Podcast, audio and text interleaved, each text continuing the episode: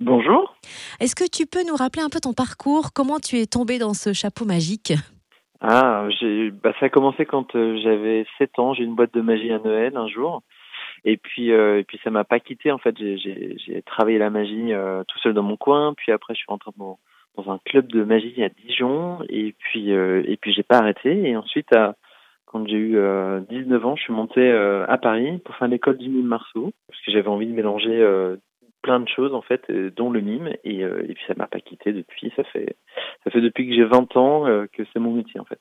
Et ton truc à toi, c'est d'utiliser le mapping, c'est la magie sur tablette, et en plus de ça, le mime. Comment tu as eu l'idée d'associer les deux? Euh, alors c'est juste que je, je, suis très curieux, j'aime plein de choses, j'aime la vidéo, la photo, j'aime la technologie. Et puis bah j'ai pas voulu faire de choix en fait. Je me suis dit bah autant tout mélanger ce que j'aime et on, on verra ce que ça donne. Tu n'es pas novice dans le métier, pourquoi avoir voulu participer à la France à un incroyable talent? Ouais, c'était un choix qui n'était pas facile pour moi parce que c'est une vraie prise de risque. Euh, D'un coup, tu te retrouves euh, jugé. Déjà, c'est pas forcément évident.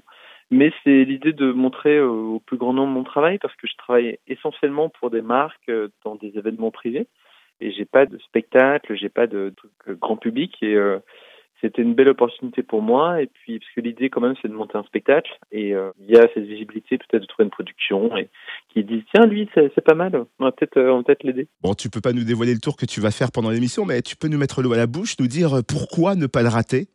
Ah, bah, j'ai imaginé quelque chose autour d'un livre qui m'a bien marqué, qui s'appelle 1984, de George Orwell, qui parle de Big Brother.